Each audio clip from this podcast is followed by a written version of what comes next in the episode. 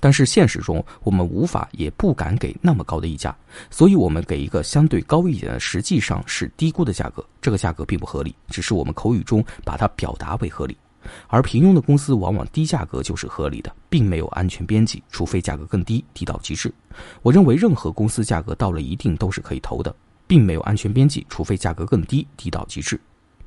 平庸的公司和优秀的公司，如果我们能做到一个贴现值的模型，就能够看到，如果我们认为一个公司长期的年化业绩增长率是百分之二十，那么你给它三十甚至五十倍的 PE 就绝对不合理，这已经留够了安全边际。我个人是一个逆向的保守投资者，倾向于非线性思考，对于高增长保持谨慎。最好的机会是人人没有看到的机会。长期来说，总是有估值高一点、低一点的时候。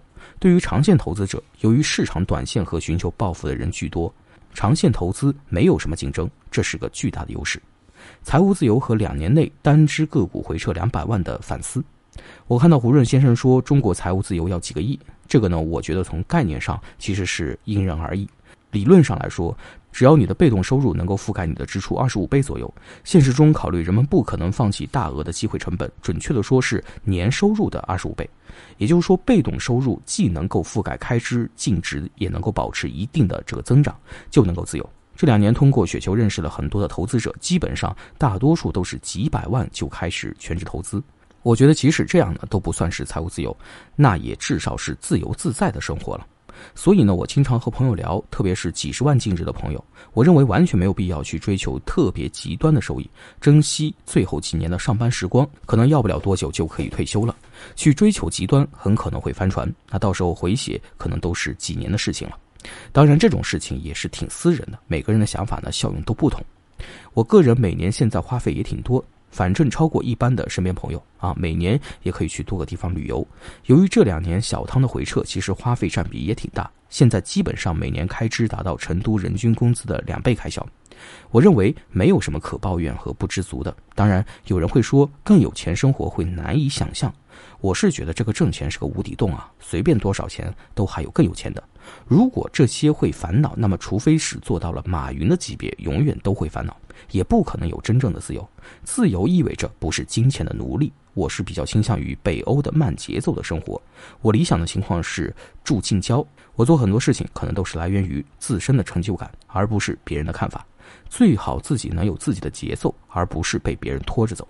我对于买豪车住豪宅没有多大的兴趣。注意，我不想太虚伪啊。有些东西确实能够提升生活品质和体验。我也认为钱是最重要的之一，但不是唯一。我这里表达的是，资源是有限的，也不是说努力就一定会暴富。特别是豪车，相比其他东西呢，对我来说呢，一点都不重要。以后只要有比一般好一些的车呢就行了。我到现在呢也没有买车买房，出门基本都是打车居多，一年不到五千块。我认为生活不应该只有赚钱和攀比。不要被别人带节奏，有很多比赚钱更有意思的事情。但是投资的过程中呢，也是充满了快乐。但是生活中踢球、看球、听音乐、旅游也同样是乐趣多多。赚钱是顺便的事情。反正我是不希望自己的一生在忙碌和一些虚无的啊过度的名利中度过。这两年经常被朋友问了一个无数次的一个问题啊：小汤回撤了两百万，什么感想？我个人是这么看的。从投资来说，我的操作并不完美。由于可能是冲五百的时候比较心急和有一些过于自信，比较集中，导致现在由于折算率又非常被动，考虑效用呢，我觉得当时集中也是我可以做的一个选择。不能说跌了就后悔，这个都是个概率，尽管可能不完美。当然，从期望的角度，我的观点是适当分散是优于集中持股的。其实小汤的业绩除了一个减值，还是非常优秀的，特别是今年。真的是疫情下好于大多数的公司。